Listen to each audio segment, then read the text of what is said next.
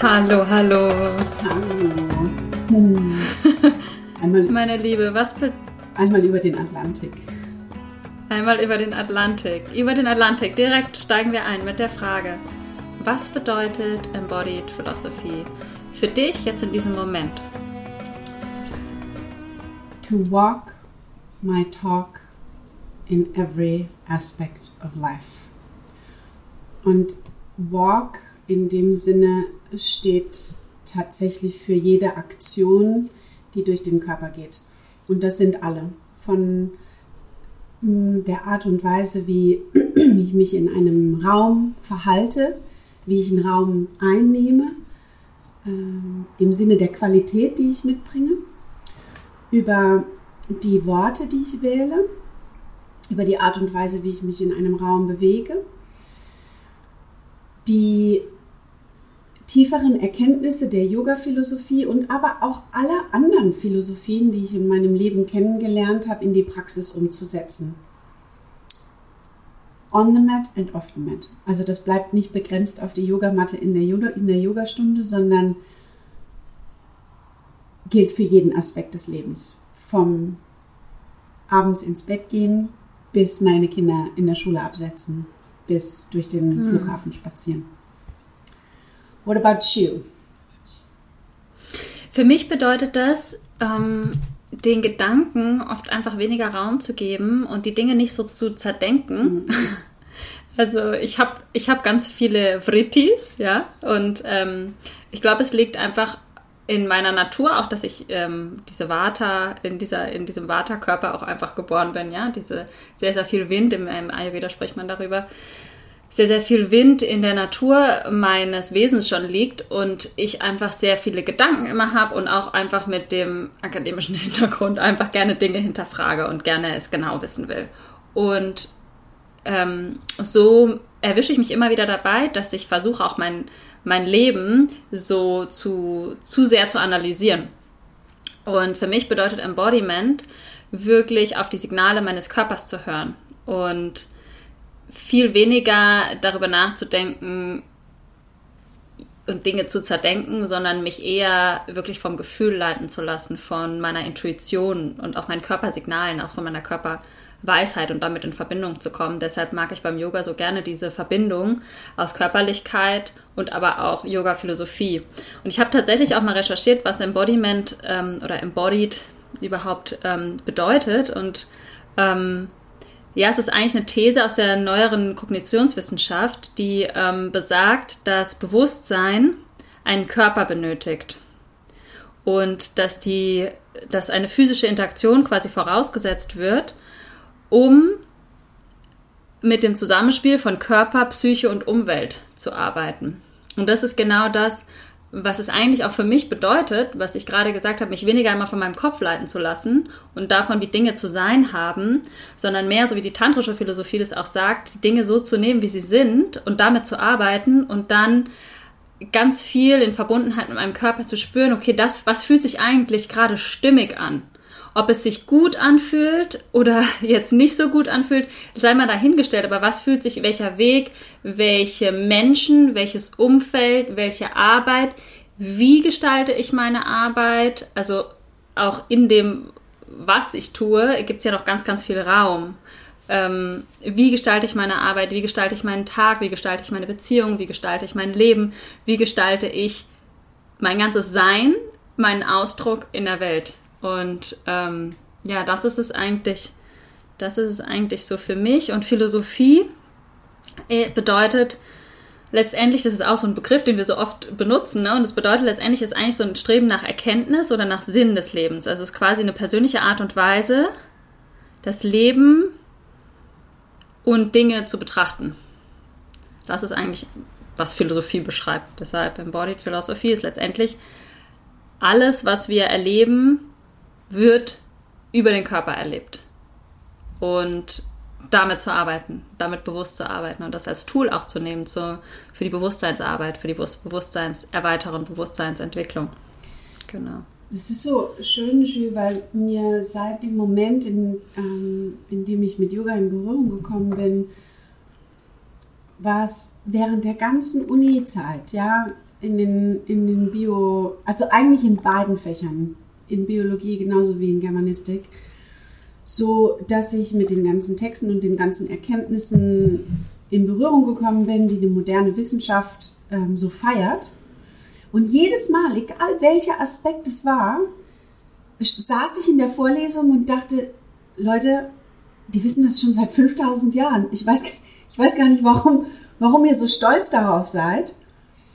Und diese, ne, wenn, wenn wir uns jetzt diese modernen Erkenntnisse, ähm, die uns alle irgendwie so die Augen öffnen, anschauen und alle, everyone's raving about, wir müssen das verändern, dass es kein Top-Down-Approach, sondern ein Bottom-Up-Approach ist und die ähm, Psychologie in diesem, jetzt sich in diesem enormen ähm, Change of Paradigm befindet, wo wir seit 5000 Jahren wissen, dass es ein Bottom-up-Approach ist und dass jetzt natürlich die, Philosoph äh, die Physiologie rausfindet, dass wir so viele mehr Nervenverknüpfungen unterhalb des Halses haben, als wir sie oberhalb des Halses haben.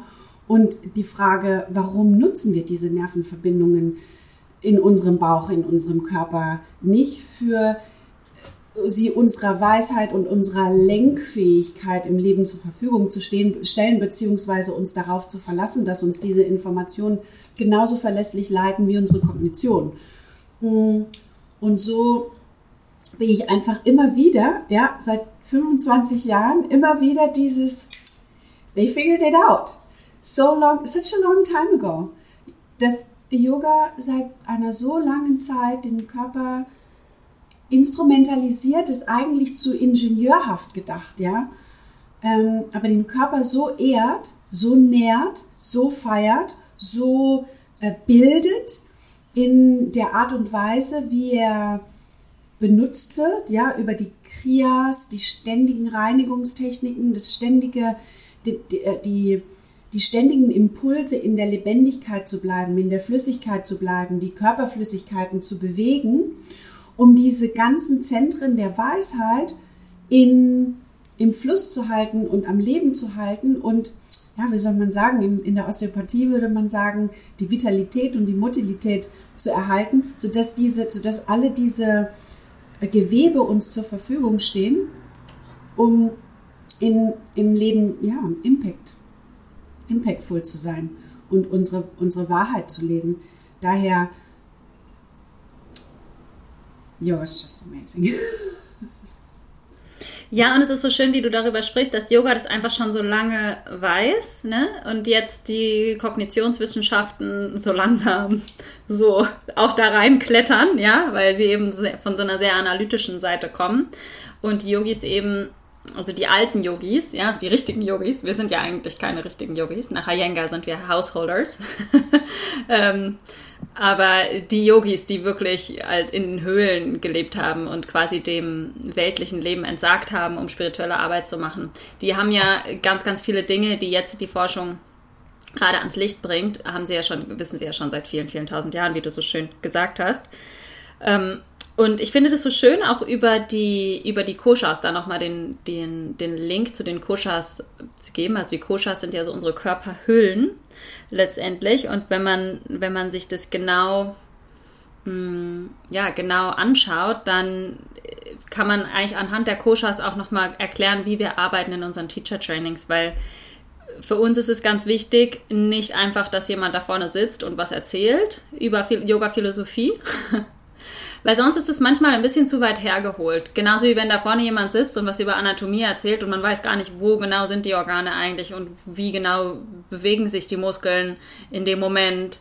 Ähm, wie, wie steht es eigentlich alles im Zusammenhang? Sondern es ist einfach uns total wichtig, dass es alles so praktisch erfahrbar wird und ähm, ja, als letztendlich als Ganzkörpererfahrung in unser System kommt. Und so ist es auch so mit den Koshas, mit den, mit den Körperhüllen. Und ich finde, daran kann man ganz gut so ein bisschen erklären, wie wir arbeiten.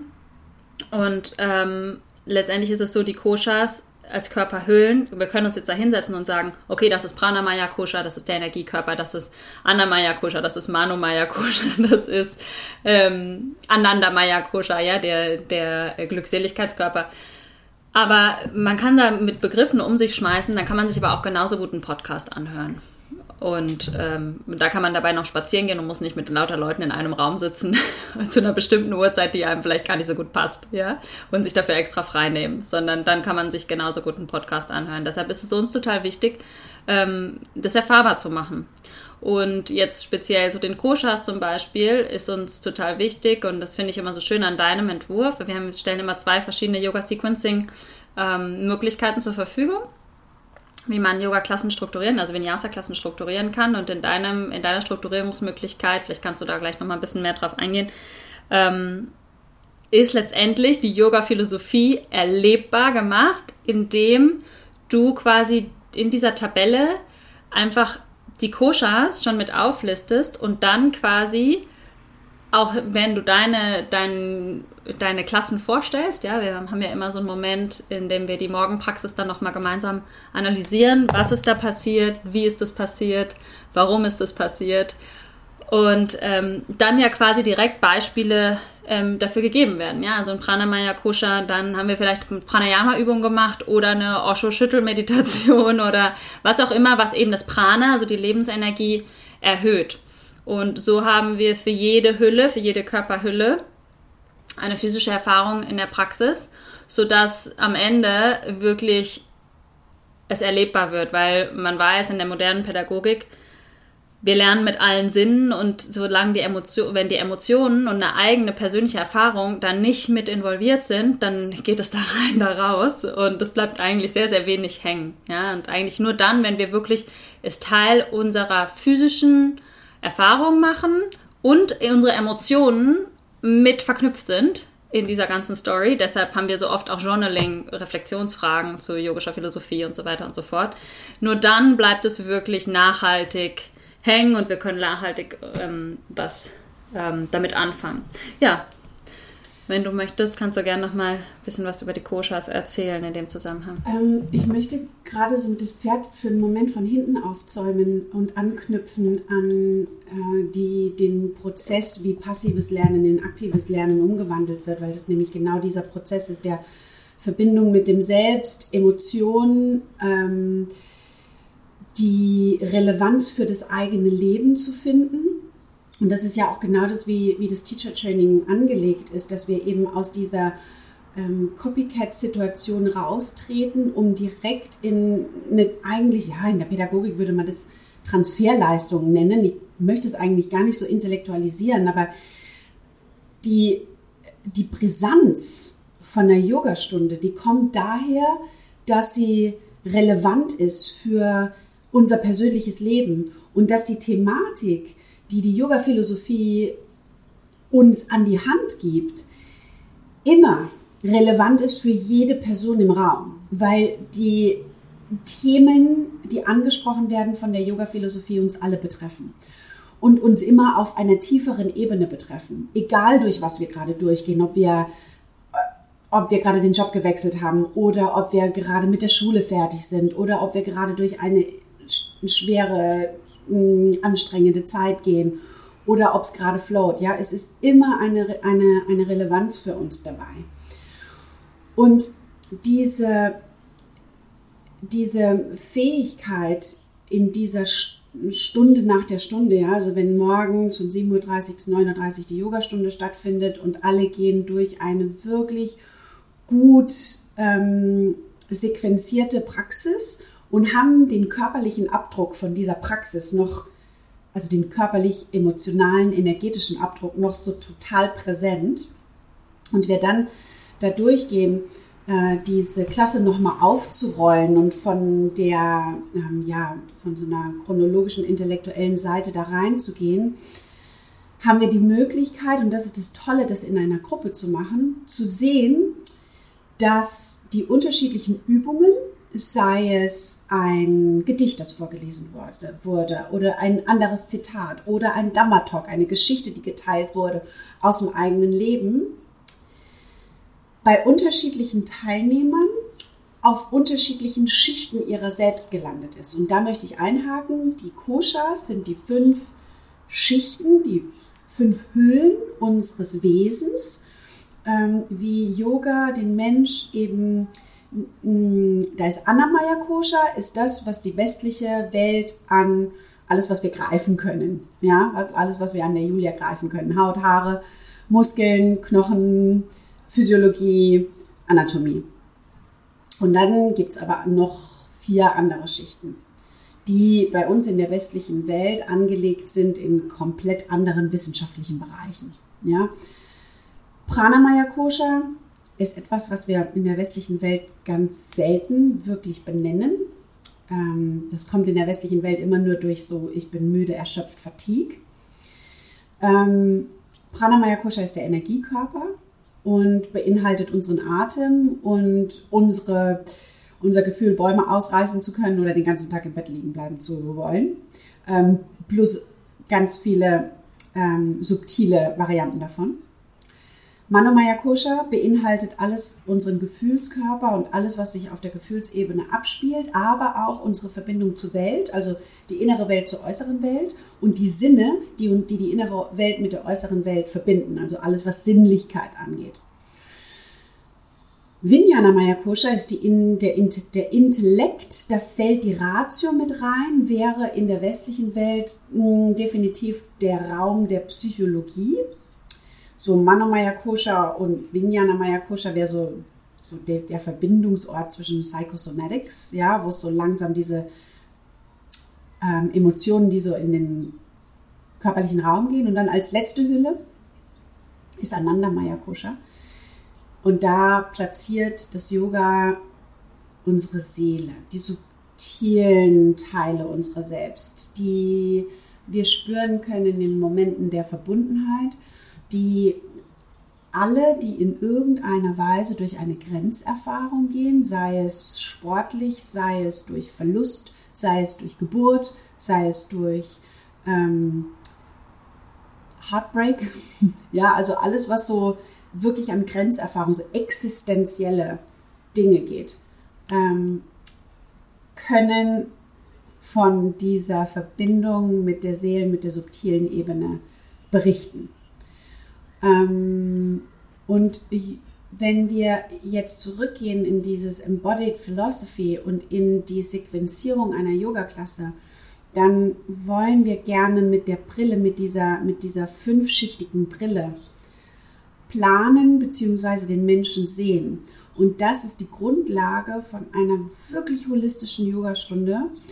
Und wir haben das jetzt schon so oft gesehen und es ist so schön, äh, immer mit, den, mit der Gruppe im Raum zu sitzen, wenn, wenn einerseits die TeilnehmerInnen berichten von ihrer eigenen Erfahrung, wo bestimmte Elemente der Yogastunde bei ihnen gelandet sind. Und die, dieses Verständnis aufkommt, dass Yoga eben nicht nur davon spricht, also dieses Verständnis dafür, warum Yoga so großartig ist. Das, da ist immer so ein, so ein Bitzeln im Raum. Ja, weil wir alle, die meisten von uns, die in eine, die in eine Yogalehrerinnenausbildung gehen, die haben eine ganze Weile Yoga, vorher Yoga gemacht, konsumiert erstmal, ja, gehen da rein, bekommen sozusagen dieses Produkt Yogastunde und gehen da raus, fühlen sich großartig, absolut, ne, alles ist wieder in Balance das heißt, das Produkt funktioniert, aber das Verständnis, warum es funktioniert und wie es funktioniert und wo die Stellschrauben sind, dass es wirklich landet auf allen Ebenen. Das ist so dieses, ja, sag ich mal, Engineering von einer Yogastunde, diese fünf Hüllen im Gedächtnis zu haben, wenn wir eine Yogastunde ähm, konzipieren und damit diese Philosophie erfahrbar machen. Und das ist auch, war für mich auch der, der wirklich riesengroße Unterschied. Ich habe damals mit dem Gedanken gespielt, Philosophie im Studium zu studieren. Und ich war in ein paar Philosophie-Vorlesungen und dachte, no fucking way am I to sit there for five years and bend my brain into knots without moving one piece of my body. Weil die die Gener und das ist im Yoga ganz oft auch so, wenn wir wirklich in reine Yoga-Philosophie reingehen, wird es ganz schnell grenzwertig, das wirklich zu verstehen und unseren Körper so, also uns und, und unseren Geist so weit biegen zu können, ähm, um da wirklich mitzukommen. Und ich glaube, dass das das große Geschenk ist, der Embodied Philosophy, die Philosophie verständlich zu machen. Und Yoga sagt es auch immer wieder und das, ich war da so dankbar drum immer, that it is not a sophisticated, it's not a, not a sophisticated adventure. It's something that ist etwas, das jeder verstehen kann, jeder erleben kann. Es ist total, es ist nicht einfach, aber es ist total simpel. Mhm. Ja. Und was du jetzt gerade beschrieben hast, ne, was jetzt so in der klassischen Philosophievorlesung stattfinden würde, also wenn man einfach nur Philosophie, über Philosophie spricht, in dem Sinne, ähm, das ist, was Wilbers ähm, beschreibt, Ken Wilbers, ähm, der über integrale Philosophie spricht, mm, integrales Yoga. Ähm, der sagt, in der, die, das dritt, quasi die dritte Stufe von verschiedenen Bewusstseinszuständen, nach, die er beschreibt. Und die dritte Stufe sind eben kausal formlose Zustände. Also, dass es einfach darum geht, einen Grund für irgendwas zu finden, also Kausalitäten herzustellen, aber die haben jetzt erstmal keine Form. Und das ist die dritte Stufe von fünf ähm, Bewusstseinsstufen. Ich erzähle mal kurz, was die Bewusstseinsstufen sind, weil ich finde, es gibt einem ganz viel ähm, Klarheit so und ähm, die erste Bewusstseinsstufe ist quasi, sind so grobstoffliche Wachzustände. Ähm, das ist quasi schon eine körperliche Erfahrung, wie zum Beispiel Fahrradfahren. Ja, also das ist, so, das ist die erste Bewusstseinsstufe. Das zweite sind subtile Traumzustände, so zum, sowas wie zum Beispiel Meditation oder Visualisierung.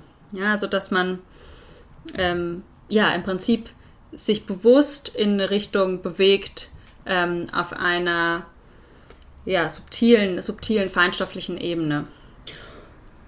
Die dritte hatte ich gerade genannt, das ist eben, wenn, wenn wir jetzt in der Vorlesung sitzen oder was du jetzt gerade hier machst, ne, du hörst uns zu und versuchst es eben zu greifen, ja, es ist ein Podcast, das ist ähm, ein Insta-Live, also das ist etwas, was du, wo du zuhörst und versuchst kausal formlose, erstmal formlose Zusammenhänge herzustellen mit deinem Bewusstsein.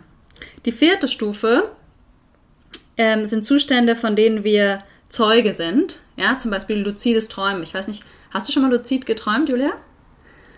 Ja, also das ist, wenn man ähm, seine Träume quasi steuern kann. Das heißt, du bist in, in einem Traum und kannst quasi, wie als wärst du in der realen Welt, kannst du quasi steuern, was, was du in deinem Traum tust, ja. Kannst dich bewusst, ähm, kannst bewusst weiter, die, die Handlung weiter steuern sozusagen. Und das fünfte, das finde ich total spannend und du sprichst da auch viel drüber, es ist eigentlich tief spirituell. Das ist quasi der Urgrund aller Zustände. Das ist so ein immer präsentes, nicht duales Gewahrsein. Ähm, du beschreibst es gerne auch als das Prinzip, das zuschaut. Ähm, genau, wenn wir auf der Bewusstseinsebene sind, dann ist es eben nochmal eine Bewusstseinsebene tiefer, nochmal eine Bewusstseinsebene verbundener, wenn wir uns da, da drin quasi wiederfinden und da drin erleben. Und darin wird alles auch irgendwie so zu, wie du vorhin auch schon gesagt hast, zu so einer sinnlichen Erfahrung. Ja, da kommt jetzt einiges zusammen von dem, was wir schon angesprochen haben. Und wenn wir zusammen in einem Raum wären, dann würden wir natürlich ähm, daraus eine Think per Share Aufgabe machen, ja, dass man erstmal bewusst Fragen bekommt und da anknüpfen kann zur eigenen Lebenswelt. Das ist auch immer super wichtig. Erstmal mit der eigenen Lebenswelt in Verbindung bringen. Share wäre zum Beispiel ein Partnersharing, wäre die nächste Stufe, ja. Äh, mit einem Partner darüber sprechen, sich austauschen. Ähm, das wäre Pair und dann Share genau, dass man es im Plenum nochmal bespricht oder offene Fragen, die aufgekommen sind, ähm, dann ähm, nochmal gemeinsam bespricht, genau. So dass es auch wirklich jetzt nicht nur, wir sind jetzt halt in einem Podcast, aber wenn wir jetzt wirklich in einem Teaching-Setting wären, dass man wirklich die Stufen nicht einfach nur so stehen lässt, sondern eben wirklich auf einer tieferen Ebene damit arbeitet und auch selbst für sich ähm, weiterkommt. Ne? Also ich glaube, dass Yoga hat halt so viele Konzepte auch und stellt uns so viele Konzepte zur Verfügung. Und leider war es echt in den meisten Ausbildungen, die ich gemacht habe, so, dass man einem die so vor den Latz geknallt wurden. So, hier, friss. So, Hund, friss. Nandi, mein, mein Labrador, der würde das dann einfach essen. und, und dann aber auch nicht weiter groß irgendwas damit machen. Genau. Und ich war auch immer so, dass ich alles dann so aufgesaugt habe. Und dann habe ich aber immer versucht, okay, wie kann ich das in meinem Leben irgendwie integrieren? Wie, wie passt das jetzt da in meiner aktuellen Beziehung? Wie kann ich das da jetzt anwenden, was ich da jetzt gerade gelernt habe? Mm, aber ich glaube, dass ganz, ganz vielen fällt dieser Transfer nicht so leicht von, von dem yogischen, was, äh, von der yogischen Philosophie, der erstmal auch irgendwie abstrakt ist und ganz oft auch sehr widersprüchlich mit dem, was uns unsere Familie, die Gesellschaft, unsere Arbeitgeber, unsere Freunde, wer auch immer, uns die ganze Zeit ähm, erzählen, wie die Welt ist und wie die Welt erfahren wird, sondern das, oft ist dann, sind dann da irgendwie, ist dann oft so wie so ein Cultural Clash auch einfach da. Und dann, ja, wird es oft einfach auch so ein bisschen liegen gelassen oder gegessen, aber nicht richtig verdaut. Ich ja. glaube, Jules, dass da nochmal so ein unglaublicher Schlüssel liegt. Um, und ich glaube, dass wir gesamtgesellschaftlich und tatsächlich auch global mehr und mehr in das Bewusstsein kommen, that it's not about knowledge. Wir wissen, ich habe das immer wieder auch in den Coachings, wir wissen das alles. Wir wissen, wir, wir wissen, wie es geht. The Five Steps to Happiness, wir wissen, wir kennen sie alle. Intellektuell kennen wir sie alle. Die Frage ist, warum landet es nicht in unserer erlebten, gefühlten, körperlichen Realität? Und das ist das, wo Yoga einfach so unglaublich brillant ist weil wir können nicht jetzt essen für den Rest unseres Lebens. It's an ongoing, never ending process. Einer, der niemals, niemals endet. Und es ist diese Embodied Philosophy ist dieses, was Yoga so gut macht, ist so viele Rituale zu haben, die immer, wenn man in der Yoga-Lehrerausbildung ist oder wenn man sich mit Ayurveda beschäftigt, denkt, so when am I actually gonna do something else? Wenn, wenn du morgens, weil du so diese ewig lange Liste hast, was du zu tun hast, bevor du überhaupt zum Frühstück kommst. Das ist irgendwie, sind es 20 Rituale von Zungenschaben über Öl ziehen, über zur Toilette gehen, den Körper einölen, ähm, was alles Rituale sind, um eben genau in diese Körperlichkeit reinzukommen, die Sinne anzuswitchen, den, das, die Viszera anzuswitchen, alle ähm, Zentren der Weisheit anzuswitchen. Und, es, ähm, und ich glaube, da ist auch dieser Cultural Clash, von dem du gesprochen hast, dass unsere Kultur und die, das Schulsystem, in dem, in dem wir, in dem wir, ja, zumindest so unsere Generation, ja, zwischen, zwischen 30 und 40 und je älter, desto, desto heftiger, uns in die Industrialisierung hinein geformt hat. Unsere, das Schulsystem ist konzipiert, um uns der industriellen, der industriellen Welt zur Verfügung zu stellen. Ja, that's, that's just what it is. Und in dem Moment müssen wir aus unserem Effizienzdenken raus, von wenn ich früher aufstehe und früher am Schreibtisch sitze, dann kann ich mehr schaffen. Ähm, das abzustreifen und in die Lebendigkeit reinzukommen und in diese Verbindung, die du so wunderschön nach Ken, Ken Wilber be beschrieben hast, diese sich mit dem Prinzip, das zuschaut, zu verbinden. Ähm, weil das Interessante ist ja, dass Embodied Philosophy dieses, wenn, wenn, wenn wir wirklich ankommen in dieser Re Realität, dass es da ein Prinzip gibt, das zuschaut, ja, all die all die Atemzüge, all die Jahre, all die Heartbreaks, all die Ups, all the Downs, dann entsteht ein, so etwas, was wir Equanimity, ja, mm, Upeksha nennen. Und dieser Zustand ist zutiefst zufriedenstellend. Und Yoga spricht so viel von diesem Santosha, von diesem Zustand der Zufriedenheit.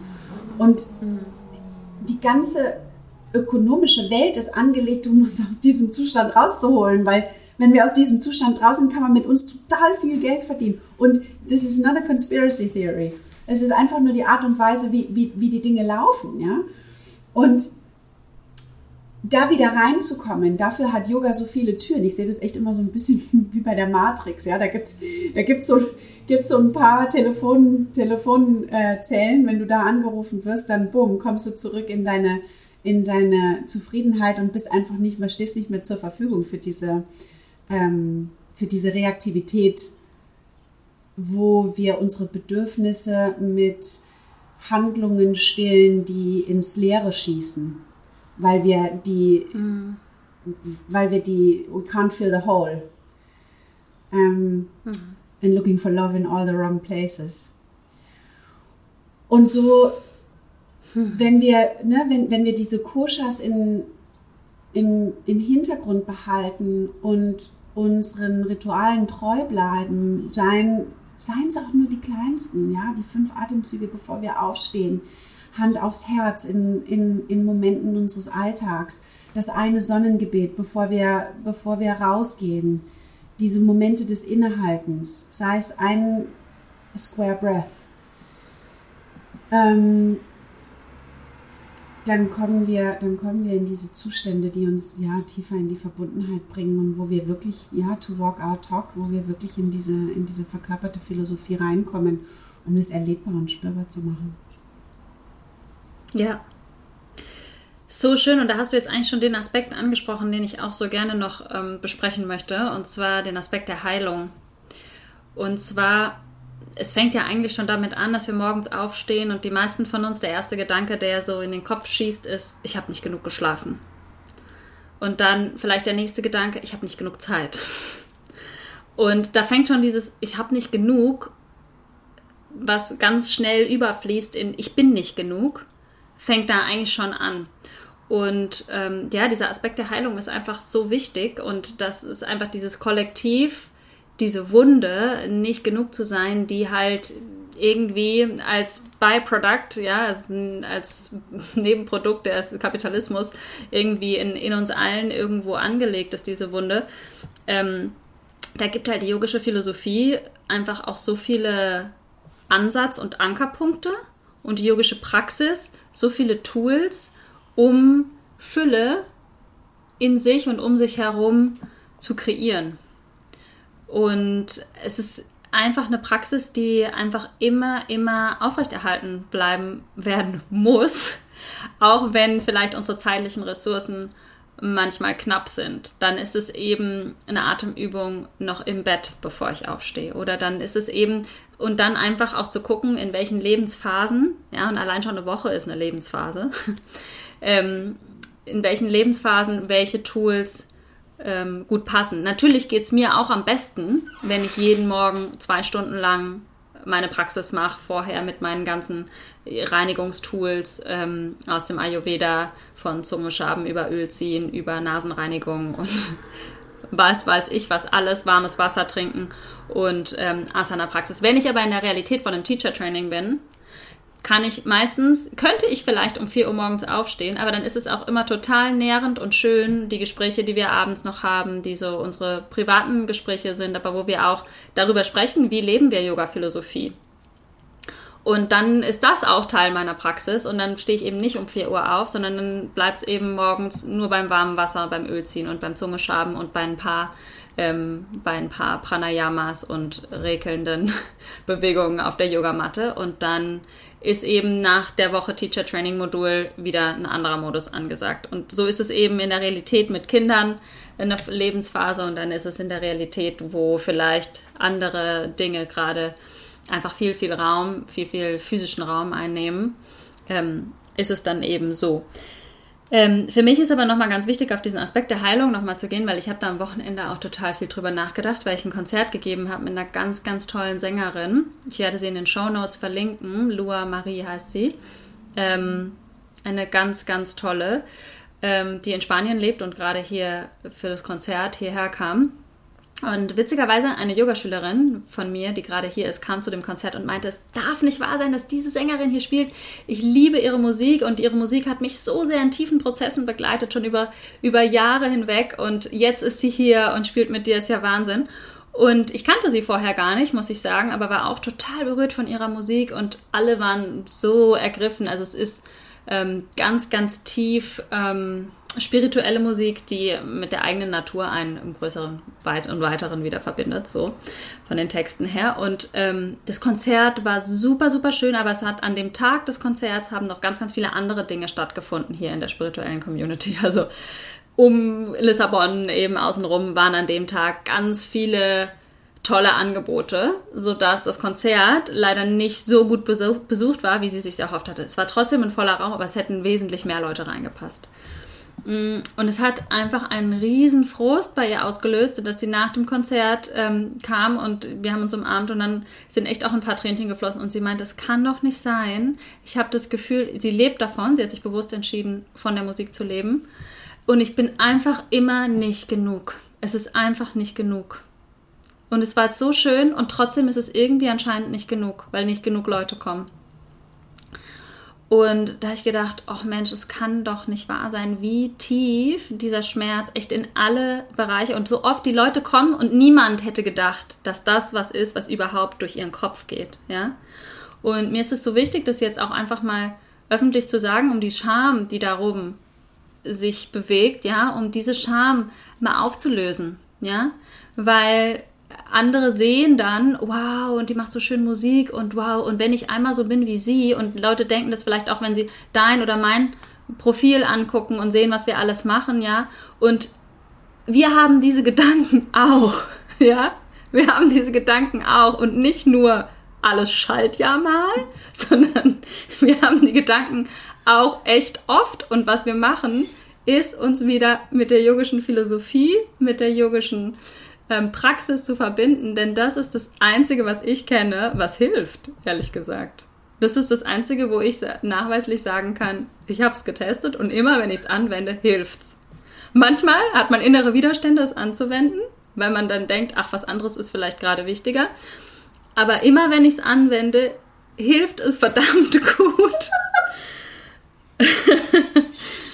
und ähm, ja, und das sind echt das, sind, das ist die kollektive Wunde des Kapitalismus, aber auch, wie ich glaube ich schon mal in einer Podcast-Folge erzählt habe, wie mein damaliger Partner aus Mexiko, als er hier war, gesagt hat, sich umgeguckt und sich das alles angeguckt hier. Nach, nach ein paar Wochen guckt er mich an und sagt, Germany is still suffering from the war. Yes, it is.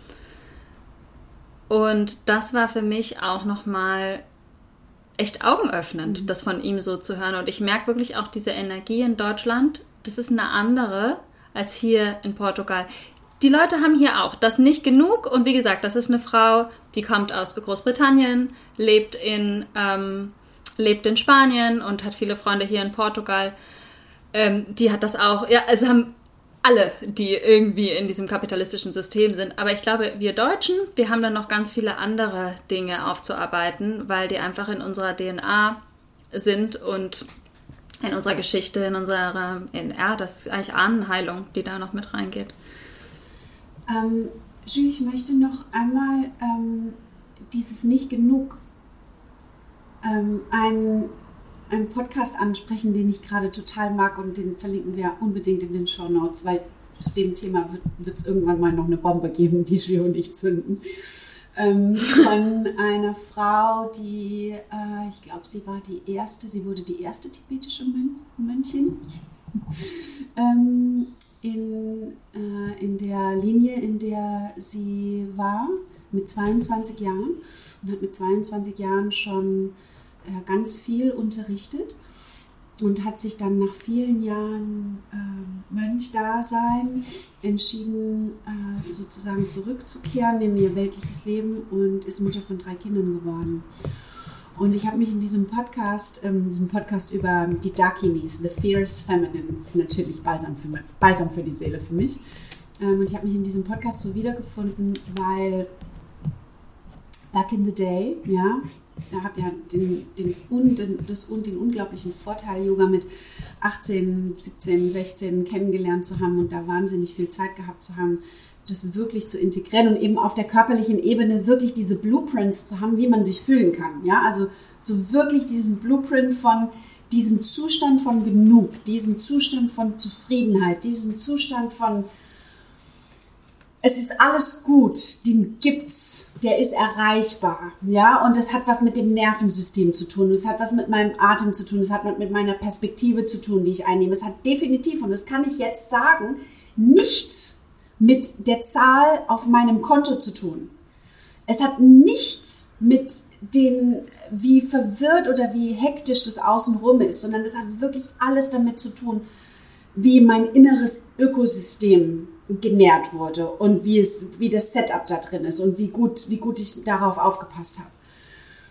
Und was definitiv, ich hatte das Gespräch jetzt hier total oft, weil ich ähm, die letzten fünf Tage ganz viele KollegInnen von vor 10, 15 Jahren getroffen habe, die wir zusammen wirklich in einer sehr expansiven Phase, alle haben total viel Yoga geübt und alle waren im Acro-Yoga und die Handstandpraxis und traveling around the world and teaching and you know we got it all figured out. So, das, dieses, the sky is the limit, I can do everything.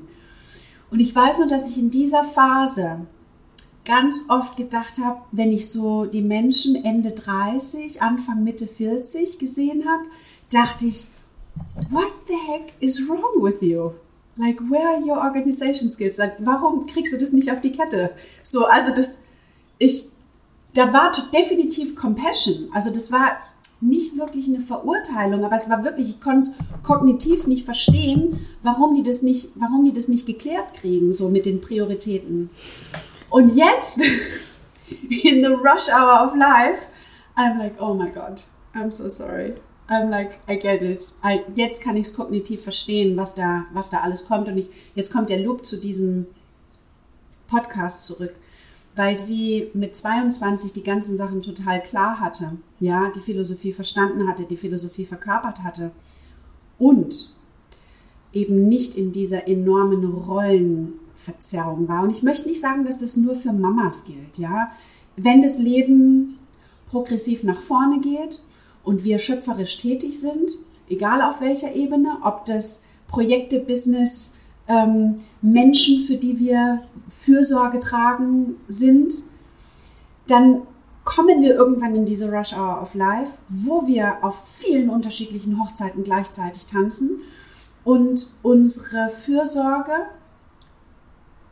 in ganz viele unterschiedliche Richtungen fließen, fließt und wir in so, ein, ähm, in so eine Imbalance kommen. Und diese Imbalance, das ist genau das, was sich dann mit dem Gefühl von nicht genug ablegt und eine tiefe Unzufriedenheit in uns bringt. Und das Interessante ist, dass wir können diese Löcher nicht stopfen, indem wir mehr machen, indem wir uns mehr kümmern, indem wir mehr investieren, sei es Zeit, Geld, Fürsorge, Liebe, diese Löcher und es ist, it's a bittersweet, it, it's a bittersweet wisdom. Diese Fürsorge, äh, diese, diese Löcher können nur gestopft werden, indem wir, indem wir zurückkommen in die, nenn es Selbstfürsorge, nenn es Yoga-Praxis, nenn es Atempraxis, nenn es, nenn, nenn, call it what you will. Sei es Qigong, sei es, sei es Yoga, sei es Tai Chi, diese, whatever is embodied philosophy for you wenn der mhm. Fokus zurückkommt wieder in das innere Ökosystem.